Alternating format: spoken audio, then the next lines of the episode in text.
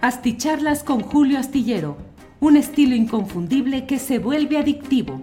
Un análisis inteligente y profundo para entender los entretelones de la política mexicana. Hey, it's Ryan Reynolds, and I'm here with Keith, co star of my upcoming film, If, only in theaters, May 17th. Do you want to tell people the big news? All right, I'll do it. Sign up now and you'll get unlimited for $15 a month in six months of Paramount Plus Essential Plan on us. Mintmobile.com slash switch. Upfront payment of $45 equivalent to $15 per month. Unlimited over 40 gigabytes per month. Face lower speeds. Videos at 480p. Active Mint customers by 531.24 get six months of Paramount Plus Essential Plan. Auto renews after six months. Offer ends May 31st, 2024. Separate Paramount Plus registration required. Terms and conditions apply if rated PG. Ever catch yourself eating the same flavorless dinner three days in a row?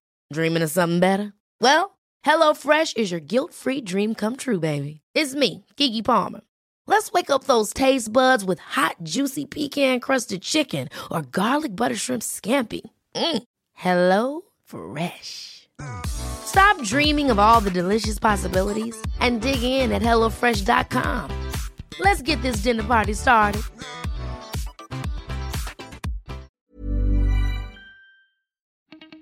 Asticharlas con Julio Astillero, un estilo inconfundible que se vuelve adictivo. Un análisis inteligente y profundo para entender los entretelones de la política mexicana. Hola, hola, buenas noches. Es el miércoles 1 de septiembre de 2021. Son las 9 de la noche con dos minutos y les agradezco la posibilidad de estar en contacto en estas videocharlas astilladas que nos permiten tener una aproximación a los acontecimientos noticiosos más relevantes del país y que nos permiten estar en contacto en estos encuentros astillados. Ya sabe usted que suelo leer los primeros 10 mensajes que llegan. José Luis Ramírez Cruz eh, nos saluda. Muchas gracias a José Luis Ramírez Cruz, eh, que es el primero en llegar. Eh, Raúl Balam de la Vega, gustazo estar aquí. Saludos desde Villahermosa, Tabasco. A Isiri, a Siri Guevara, saludos desde Toluca. Luis S. dice, excelente la mesa con el doctor Lorenzo Meyer y Sabina Berman. Ojalá puedan ser invitados de forma más frecuente. Felicidades por su participación con los periodistas hace unos minutos. Sí, Luis S. Es que los periodistas Álvaro Delgado y Alejandro Páez Varela me invitaron hoy a por ahí de las 7, 10 de la noche a platicar con ellos sobre el tercer informe de gobierno. Siempre es un gran gusto. Eh, convivir periodísticamente con tan distinguidos eh, profesionales de la información y la comunicación como son Álvaro y Alejandro, a quienes agradezco esa invitación. Carlos Manuel Guerrero, buenas noches, gracias por su labor más que imprescindible. Abrazo, gracias Carlos Manuel. Joaquín Bernal, qué gusto escuchar tu análisis, gracias. Mayela Palacios, saludos. Leslie Peña, muchis. Eh, muchos saludos, te escuché con los periodistas. Ah, Leslie, muchas gracias. Edgar Mondragón, fake news de nado sincronizado contra Scherer, dice Edgar Mondragón. De eso vamos a hablar ahorita en unos eh, minutos. Em, Toto Alvarado, aun cuando como en toda obra humana hay pendientes y contradicciones, el gobierno de AMLO no pierde la brújula y orienta sus esfuerzos en dar una vida, una vía al ciudadano. Saludos desde Villahermosa, gracias Toto Alvarado, eh, Gerardo Lascano, buenas noches aquí como todos los días. Lolita Dalberg, aquí lista en espera, saludos desde Utah. Bueno, pues muchas gracias a todos quienes han llegado por aquí. Eh, dice, y mañana en el palo de la piñata, dice Gerardo Lascano, sí, mañana a las 8 de la noche, Sol Ángel tiene un programa muy especial, eh, como todos los que ha estado realizando. Así es que mañana a las 8 de la noche, el palo de la piñata conducido por Sol Ángel Hernández Guerrero. Em, eh, like 29 y falta más de media hora. Qué fieles seguidores tienes, Julio, dice Alejandro Peláez. Sí, muchas gracias a los seguidores. Muchas gracias a todos quienes amablemente están atentos a lo que vamos eh, comentando y a la cita nocturna y desde luego también a la cita de una a tres de la tarde. Bueno, eh, Vamos a, platicar un poco sobre todos estos temas. Adán va a renunciar a María Luisa Albores, dice Charek. Bueno, no, quien toma las decisiones, la única persona que puede nombrar y remover a miembros del gabinete, secretarios de Estado, pues, es el presidente de la República. El sistema político mexicano deposita todo el poder en un solo individuo, que será llamado presidente constitucional de los Estados Unidos mexicanos. Él es el que tiene la responsabilidad total de lo que sucede en términos políticos y administrativos. Claro, no quiere decir que lo que haga un director general y lo que firme o lo que no firme necesariamente implique una responsabilidad patrimonial o jurídica del presidente de la República. Ya sabemos que eh, hay eh, diversos espacios en los que se les delegan poderes, pero el presidente de la República puede nombrar y remover libremente a los miembros de su gabinete. Entonces, no es que Adán Augusto lo vaya, la vaya a renunciar, Adán Augusto está apretando tuercas y yo creo que él va a una jugada pues de cierto sacrificio personal que consiste en el hecho de no tener miramientos en ajustar las cosas que el presidente de la República quiera que se muevan en uno o en otro sentido y que el costo político debe asumirlo otra persona que no sea el propio presidente de la República. En este caso debe serlo y debe hacerlo el secretario de gobernación. Esa es la función. Eh, toda esta historia de que la Secretaría de Gobernación se convierte en la Secretaría de los Derechos Humanos y todo eso, pues es, fue una forma de mm, explicar eh, la disminución de funciones y el bajo perfil que le fue asignado a la señora Olga Sánchez Cordero, pero eh, no es exactamente la función de ningún primer ministro ni secretario de gobernación o secretario del interior en ningún país. Perdón, no, un primer ministro, sino de un ministro del interior o un secretario de gobernación. Bueno, Muchas gracias. El gobierno que esperé toda mi vida. Saludos, dice Javier Trejo Guerrero. Bueno, hoy eh, es un día en el cual la noticia más relevante ha sido la del tercer informe que ha rendido el presidente López Obrador eh, al cumplir con la obligación que impone el hecho de que hoy ha iniciado también la nueva legislatura federal. Ya le explicaba en estos días que las legislaturas federales del Congreso se miden cada tres años, cada tres años cambian de numeración, eh, de tal manera que los senadores cumplen con dos legislaturas, los diputados federales con una, pero ahora como ya hay diputados eh, federales que pueden ser reelectos, pues algunos siguen en esta nueva legislatura. Pero hoy ha iniciado el periodo ordinario de sesiones del Congreso de la Unión. Eh, y en, esa, en ese contexto es en el cual el presidente de la República ha hecho, ha enviado su informe de manera física mediante su secretario de Gobernación, López Hernández, Adán Augusto, y al mismo tiempo rindió, eh, digamos, una especie de informe político con mensaje político en un salón de Palacio Nacional con decenas de invitados, 30 o 40 según las diferentes versiones, que forma, que son fundamentalmente su gabinete, eh, el, el gabinete que le llaman legal y el gabinete que le llaman ampliado.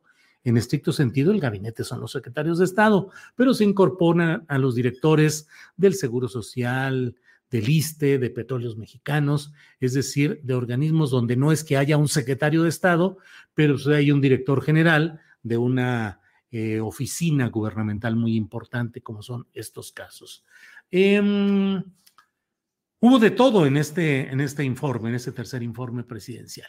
El presidente de la República reiteró las grandes líneas de lo que bueno, y no es una crítica, sino una eh, un señalamiento de lo que sucede. Pues el presidente de la República se la pasa diariamente informando de lo que va haciendo, de lo que, de los obstáculos que tiene, de los avances que logra, del contexto de sus decisiones, de tal manera que tampoco se le puede pedir, como sucedía con los presidentes de la República u ocupantes de los pinos, más propiamente dicho, que hablaban tan poco con la prensa, informaban tan poco, que entonces cuando daban su informe de gobierno, pues era una manera de asomarse a lo que era retenido o era no informado a lo largo del año. Dijo, con Peña Nieto, pues cuándo se iba a tener la profusión de información que se ha tenido ahora. Entonces, el presidente de la República, pues, ha reiterado las grandes líneas de lo que ha dicho una y otra vez en sus conferencias mañaneras de prensa con algunos, eh, claro, con algunos giros discursivos o algunas subrayar e insistir en la defensa de las cuestiones eh, energéticas como la Comisión Federal de Electricidad y los petróleos, el reconocimiento del impacto que tuvo la pandemia en el proyecto llamado Cuarta Transformación y la recuperación económica, que en eso se detuvo ampliamente el presidente de la República y pronunció algunas palabras que pues han generado de inmediato una eh, fuerte eh, respuesta. Em, eh, Espérenme tantito porque les quiero leer esta parte. Es una parte en la cual eh, estaba el presidente de la República hablando de los logros económicos de esta administración y hubo una parte en la cual dijo, aprovecho para recapitular, récord histórico en remesas, récord histórico en inversión extranjera, récord histórico en incremento al salario mínimo, récord histórico en no devaluación del peso, récord histórico en no incremento de deuda, récord histórico en aumento del índice de la Bolsa de Valores, récord histórico en las reservas del Banco de México. Y dijo el presidente de la República, está como para decir a los cuatro vientos, presumir, pero no he terminado, porque lo que acabo de describir es como para decirle a los tecnócratas neoliberales, tengan para que aprendan. Sopas, sopas Petra, dirían los clásicos. Tengan para que aprendan. ¿Qué dirán Pedro Aspe, Luis Videgaray, eh, José Antonio Mid? Eh, desmentirán, dirán que no son ciertos estos datos. Digo, desde luego, ya en Reforma y en otros medios ya están exigiendo que haya una precisión y un esclarecimiento de las cifras que ha manejado el presidente de la República hoy en su informe. Ya, veremos cuáles la, las precisiones que el propio gobierno haga sobre estos puntos. Pero mire, más allá de que sean récord histórico o logros importantes o como los queramos calificar, lo cierto es que todas aquellas advertencias que se dieron cuando se encaminaba López Obrador a la presidencia de la República de que íbamos a entrar a un caos económico, que no sabía manejar la cuestión de las finanzas públicas, que iba a ser un tirano, que iba a ser y deshacer en la cuestión del dinero, que se iba a devaluar el peso, eso se daba por descontado, eso era así de, de no, ni, ni, ni le preguntes, decían estos grupos y estos segmentos, se va a devaluar el peso, va a haber desempleo, va a haber crisis, todo va a ser un horror. Eso mismo siguen diciendo hoy. Y creo que más allá de las palabras, la retórica, lo superlativo de algunos puntos que hizo el presidente López Obrador, de esta aspiración pedagógica o este planteamiento pedagógico de decir, tengan para que aprendan a los neoliberales tecnócratas, me parece que más allá de eso, pues está una realidad que se palpa cotidianamente. Hay muchos problemas, problemas económicos, problemas sociales, la pandemia, la inseguridad, el desempleo, negocios que cierran, sí, sí, sí. En el marco de la pandemia que ha destrozado economías y que ha generado que la inmensa mayoría o muchos países del mundo se endeuden para poder sobrellevar esto con un escenario menos difícil. En México no se ha ahondado la dependencia con el exterior respecto a la deuda externa, es decir, no se ha recurrido a los préstamos, eh, se mantiene un, lo que dice López Obrador respecto, tanto en esto como en su libro de A mitad del camino, respecto a la impresionante cantidad de dinero que los empresarios, los grandes empresarios, los hombres que pugnan por el respeto al Estado de Derecho, por la inversión, la creación de empleos y que se han clavado todo el dinero que han podido de nuestro México mediante el no pago justo de impuestos, las condonaciones, los juicios a modo para recuperar dinero, el saqueo de la riqueza nacional para tener los grandes y prósperos empresarios que hoy tenemos. Respetable la función del empresario, respetable la función del hombre de negocios, respetable que haya una ganancia justa de quien invierte inteligencia, capital, recursos, tiempo en sacar adelante un negocio, una propuesta. y qué bueno que se creen empleos, los necesita México, la sociedad en general, pero de eso a que las ganancias sean multiplicadas estratosféricamente por las relaciones con el poder, por la corrupción, por la tranza, por los favores, eso no es ser un gran empresario ni un gran hombre de negocios, es ser un gran corrupto y un gran criminal que ha llevado al país a la situación que hoy está y de la cual hoy se espantan los mismos eh, creadores y promotores del pasado. Uy, ¿cómo es posible que las cosas estén tan graves y tan mal? Vamos a corregirlas, es necesario que haya otro, otro tipo de gobierno, otro enfoque cuando lo que se hizo durante todos estos años anteriores fue el saqueo y la destrucción de la vida social de nuestro país. Bueno, eh, le digo pues que en lo que fue en el informe pues están estas frases destacadas, tengan para que aprendan y de entrada, de entrada, el presidente de la República dijo algo que me parece como una especie de declaración de principios. Dijo, la transformación está en marcha y aunque es necesario seguir poniendo al descubierto la gran farsa neoliberal y auspiciando el cambio de mentalidad del pueblo, porque eso es lo más cercano a lo esencial y a lo irreversible, también estamos desterrando vicios y prácticas deshonestas en el manejo del gobierno. Y luego en la parte final del discurso, pues casi, casi que adelantó, pues adelantó lo que sería su despedida eh, llegado el momento. Dijo, vamos bien y estoy seguro que la gente va a votar a finales de marzo del año próximo para que, porque continúe mi periodo constitucional hasta finales de septiembre de 2024. Recuerde que por cambios eh, constitucionales, eh, la administración del presidente López Obrador va a durar eh, dos meses menos que los otros presidentes de la República. Es decir, el presidente López Obrador dejará el cargo en septiembre de 2024, dentro de tres años. Es decir, cuando termine este mes de septiembre, estaremos a tres años justos de la salida del presidente López Obrador. Entonces dice, desde luego, no solo es esto lo único que necesito para cumplir mi misión, falta lo que diga la naturaleza, la ciencia y el creador no podemos ser soberbios, pero si tengo suerte y termino, creo que vamos a consumar la obra de transformación y no dejaremos ningún pendiente. Hey, it's Ryan Reynolds and I'm here with Keith, co-star of my upcoming film If, only in theaters May 17th. Do you want to tell people the big news?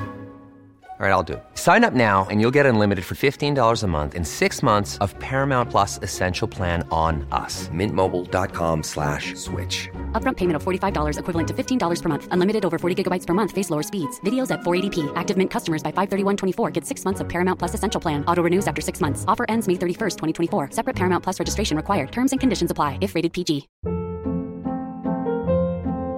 Hold up. What was that? Boring. No flavor. That was as bad as those leftovers you ate all week. Kiki Palmer here, and it's time to say hello to something fresh and guilt-free. Hello Fresh. Jazz up dinner with pecan-crusted chicken or garlic butter shrimp scampi. Now that's music to my mouth. Hello Fresh. Let's get this dinner party started. Discover all the delicious possibilities at hellofresh.com.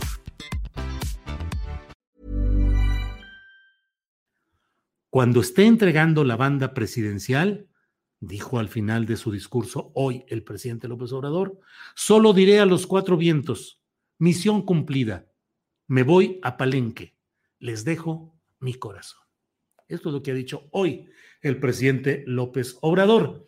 Y bueno, le comento pues lo sustancial, lo informativo, lo que me parece lo más eh, relevante de este acto y al mismo tiempo le voy comentando pues de otras cosas que pues así está la dinámica de la política acelerada por el propio presidente López Obrador y me podrán decir todo lo que quieran porque ahora resulta casi un crimen decir que quien ha precipitado eh, la especulación sobre el futuro eh, electoral 2024 pues fue el propio presidente de la República que en varias ocasiones ha desgranado los nombres que él considera que pueden ser de sus propios sucesores. Eso es para bien, eso es porque hay una nueva forma de hacer política, es porque hay que exponer públicamente los perfiles de todo el mundo, no lo sé, pero el punto concreto es que en términos operativos y prácticos, pues esto genera una serie de circunstancias que pienso, seguramente porque yo pienso a la antigua, eh, pienso que no ayudan al proceso de manejo institucional del gobierno federal, donde todos deberían estar dedicados a trabajar, a cumplir. Todo el mundo tiene su corazoncito, desde luego, y hay quienes están, se sienten llamados a la posibilidad de ser candidatos presidenciales en 2024 y quienes no, porque saben que sus circunstancias no son propicias.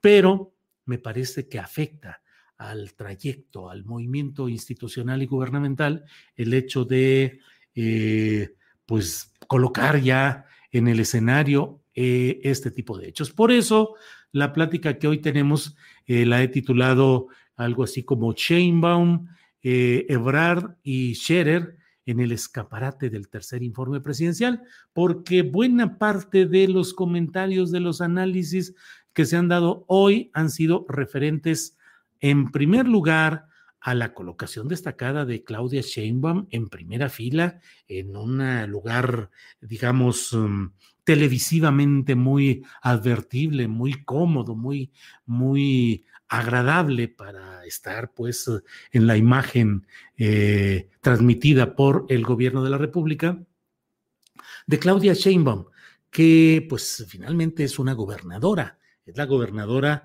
de la capital del país y bueno, si se iba a invitar gobernadores, pues se pudieron invitar a todos los de todos los signos partidistas, no solamente a uno, así sea de la capital del país. Sin embargo, bueno, pues se tomó la decisión que el presidente tiene toda la facultad para organizar esos actos así, de invitar solo a una gobernadora. Ya sabe usted que el título formal de jefa de gobierno, pues es una, es una nomenclatura distinta, pero es una gubernatura es una gobernadora de un estado eh, formal que es la Ciudad de México, con su Congreso de la Ciudad de México, con su Poder Judicial de la Ciudad de México y su Poder Ejecutivo, que es la jefatura de gobierno.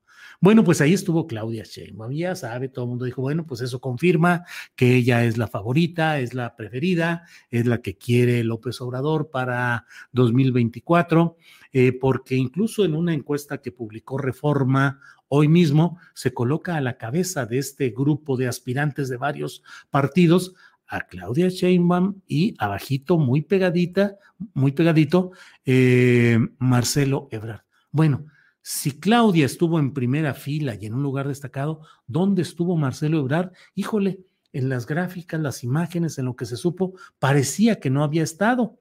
Quedó en un lugar muy desfavorecido porque llegó tarde, porque así lo colocaron. ¿Por qué? Pues no se sabe, pero el propio Ebrard tuvo que poner en, en Twitter, por ahí de las 2.40 de la tarde, una fotografía donde se ve que él está ahí como diciendo, sí estuve, y ya hace comentarios positivos sobre el informe, pero como diciendo, sí, sí estuve aquí, véanme cómo M aquí. Por otra parte, pues una de las uh, sillas que generaron por su ocupación mm, comentarios y polémica fue la que ocupó hoy Julio Scherer Ibarra, eh, quien es el consejero jurídico de la presidencia de la República, pero a quien desde ayer en la tarde comenzaron los insistentes rumores y versiones eh, señalando que él se iba de la mm, oficina de la Consejería Jurídica de, de la Presidencia de la República. Desde ayer en la tarde hasta hoy, después del informe presidencial, no se había dado ninguna palabra oficial respecto a este tema. Yo hablé sobre él ayer, eh, analizando lo que estaba sucediendo, las versiones que se estaban eh, haciendo circular y los uh, señalamientos acerca del contexto en el cual se estaba dando todo este proceso. Es decir, particularmente el hecho de que no hubiera, mm, no hubiera la, perdón que aquí estoy leyendo esto, em, La, versión, pues, que se esparció y no hubo ninguna respuesta, ni una precisión, una confirmación, un desmentido, nada, nada. Se dejó correr desde ayer hasta hoy. En la propia revista Proceso se publicó confirmado, así decía, deja la Consejería Jurídica. Y digo la revista Proceso no por otra cosa, sino porque eh, Julio Scherer Ibarra fue miembro del Consejo de Administración y es uh, miembro de la familia que tiene la mayoría accionaria de la revista Proceso. Lo que se publicó en Proceso daba, decía que además se había dado en muy buenos términos después de una larga plática que habían tenido el presidente de la República y el consejero Scherer. Eh, se establecía que así había sido el acuerdo al que se había llegado, que a los tres años eh, Scherer se iba a retirar. O sea, una explicación que pues yo ayer lo dije en la, en la videocharla, hombre, pues pareciera que la dictó el propio Scherer o alguien de su equipo, porque es una explicación muy en un tono político de no crear más turbulencias y decir salimos porque así estaba hablado desde el principio, desde 2018, eh, se va a retirar a sus negocios, a la vida, a cosas particulares, fue después de una larga plática en los mejores términos. Bueno, pues resulta que hoy tampoco es que se haya desmentido ni confirmado. El coordinador general de comunicación social de la Presidencia de la República, Jesús Ramírez Cuevas, eh, fue eh, preguntado por reporteros hoy acerca de este tema, que por qué estaba Julio Scherer en la silla de invitados en ese salón del tercer informe después de las versiones de su renuncia. Y él dijo, pues estuvieron ahí los invitados, que son miembros del gabinete, que son los secretarios de Estado, y el consejero jurídico, que es Julio Scherer. Por eso, ¿y renunció o no? Y dijo eh, que son rumores publicados en la prensa. Mm, eso suena a un desmentido, mm, tal vez así sea, pero no fue categórica la respuesta así tajante, simplemente rumores publicados en la prensa. Los rumores a veces se confirman y a veces se desmienten. No se ha precisado si ha sido desmentido o ha sido confirmado. El secretario de Gobernación, Adán Augusto López Hernández, pues se aventó una cosa chida, según lo que he leído en la columna, perdón, en la nota de la jornada firmada por Néstor Jiménez. Aquí dice, Scherer también estuvo presente en el acto. Permaneció junto al resto de los integrantes del gabinete presidencial, sentado en las últimas filas. Eh, mm, mm, mm. Eh, se le preguntó pues al secretario de gobernación, al estrenado secretario de gobernación, Adán Augusto, qué pasaba con este tema de Julio Scherer. Y respondió el, eh, el secretario de gobernación, no puedo, o sea, no puedo hablar. Le dijeron, ¿puede hablar sobre este tema? Dijo, no puedo. Voy a preparar lo del asunto de la entrega del informe.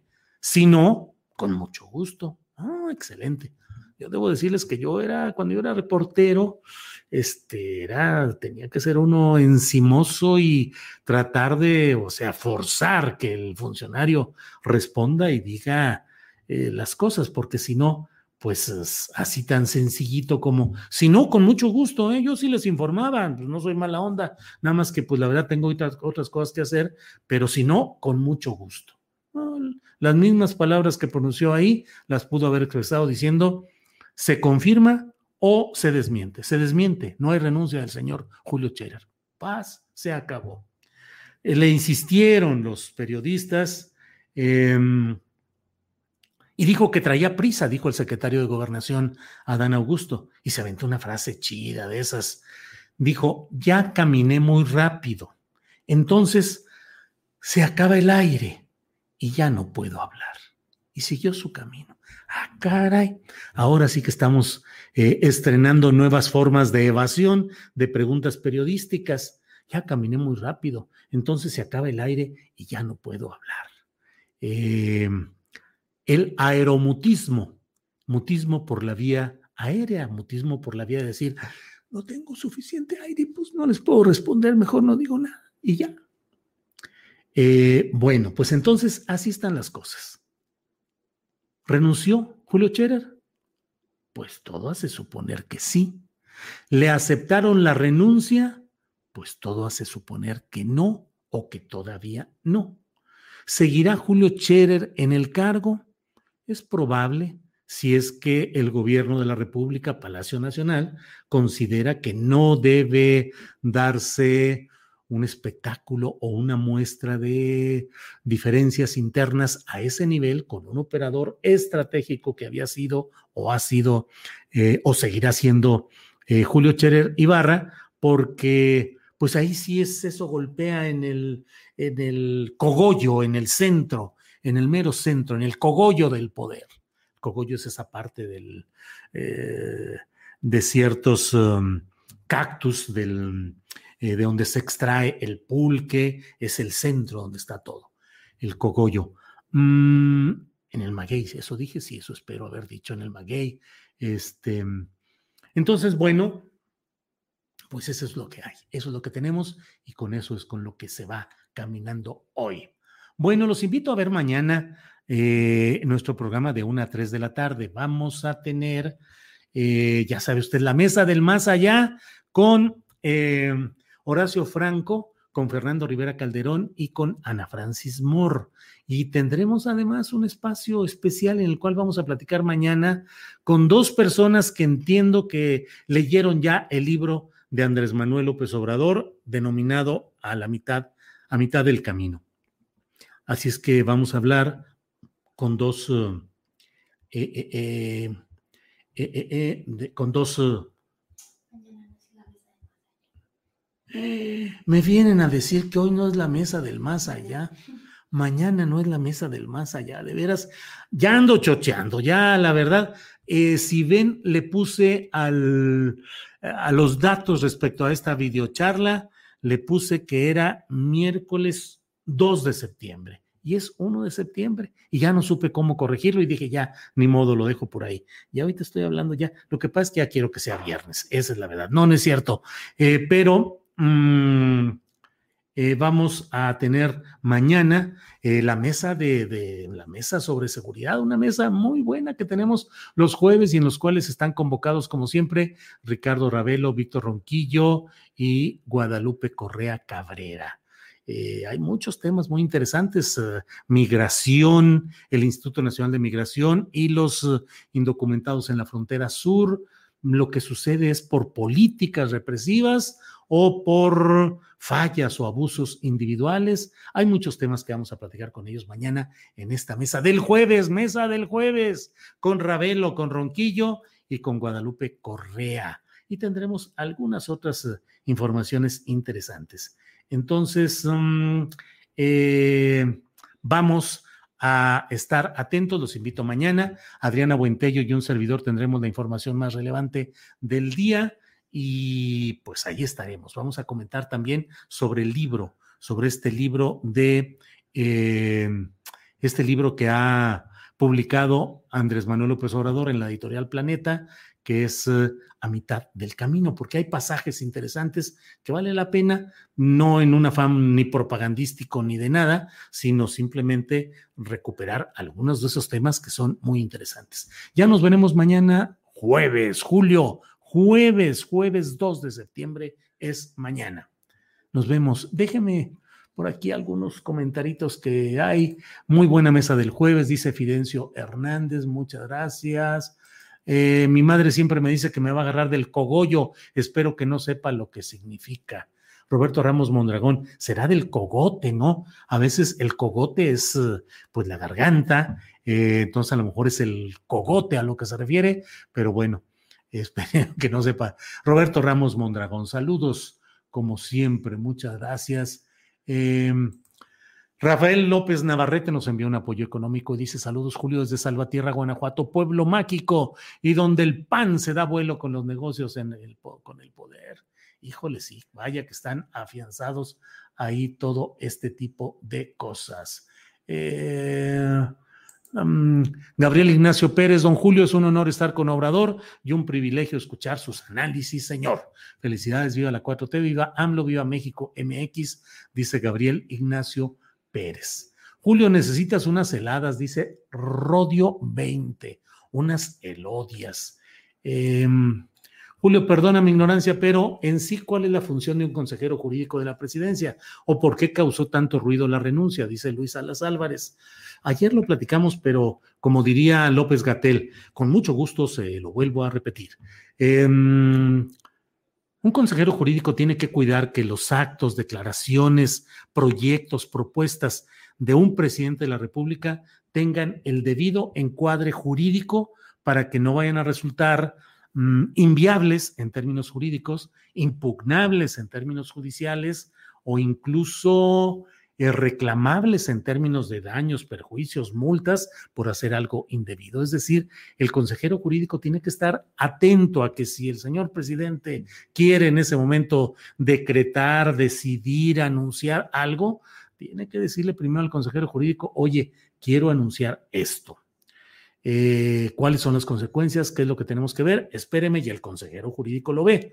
Eso le dota de un enorme poder político que en el caso de Julio Cherer Ibarra estaba multiplicado porque el presidente de la República le dio funciones políticas a tal grado, recuerden, que el que era el jefe de comunicación social de la Secretaría de Gobernación con Sánchez Cordero, dijo que Julio Cherer Ibarra era quien estaba impulsando una candidatura al gobierno de, déjeme ver, este, al gobierno, ay, ahora sí ando de, pero verdaderamente de uno de los gobiernos en pugna eh, en esta contienda electoral que estaba apoyando al, de, al del PRI, al del PRI en Nuevo León y que estaba dañando el interés de la candidata formal de Morena, que también había sido priista, Adrián de la Garza, que estaba empujando a Adrián de la Garza. Y ha habido otros señalamientos en los que aseguran que Julio Scherer o su gente han estado empujando proyectos políticos específicos. Entonces, y además, bueno, el consejero jurídico de la presidencia se encarga en este esquema del cual eh, el presidente de la República, López Obrador, así lo, decidió en el pasado, que el consejero jurídico se encargara de las relaciones con el Poder Judicial, es decir, con la Suprema Corte de Justicia, con todo el aparato judicial, con el Consejo de la Judicatura, funciones que ahora pasan a Adán Augusto como secretario de Gobernación. En fin, bueno, pues muchas gracias, pues uh, Borbotón, o sea que también necesita de los panistas, dice Luis Antonio Herrera, pues no sé. Eh, Armando Curtade Pedrero dice felicidades y gracias por ser un excelente periodista. Gracias Armando Curtade. Eh, Julio, todo el mundo se fijaba en Claudia y Marcelo, pero te fijaste que los de los ojos de Juárez salían como unos rayos de luz hacia AMLO y el manto purificador, dice Maximino Villagómez Pereira. Pues sí, bueno, eh, Tauny Nava García envía un apoyo económico y dice, un gusto apoyar al proyecto periodístico de Astillero Informa. Para los que vamos iniciando en el articulismo de opinión, eres una gran escuela e inspiración. Saludos. Gracias, Tauny Nava. Bueno, pues muchas gracias por esta oportunidad de platicar con ustedes eh, y nos vemos. Eh, no, usted no está chocheando, don Julio, es más pensativo nomás, Héctor Ceseño. Sí, a dedicar a ser muy pensativo. No, se me va el avión, pero siempre con las fechas. Con las fechas es un grave, grave problema. Saludos desde San José, California. Bueno, pues muchas gracias. Nos vemos mañana de Ignacio III de León. Saludos desde San Luis Potosí y que viva la Sierra de San Miguelito. Así es. Bueno, nos vemos mañana de una a tres aquí en, eh, en este mismo canal de YouTube. Mañana de una a tres de la tarde. Por hoy, gracias. Buenas noches. Para que te enteres de las nuevas asticharlas, suscríbete y dale follow en Apple, Spotify, Amazon Music, Google o donde sea que escuches podcast. Te invitamos a visitar nuestra página julioastillero.com.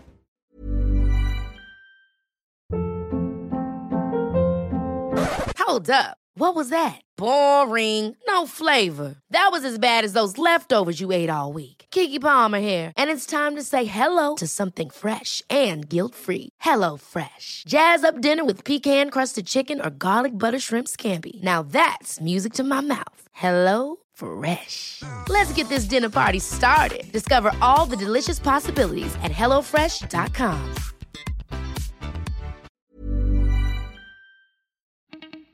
Para que te enteres de las nuevas asticharlas, suscríbete y dale follow en Apple, Spotify, Amazon Music, Google o donde sea que escuches podcast. Te invitamos a visitar nuestra página julioastillero.com.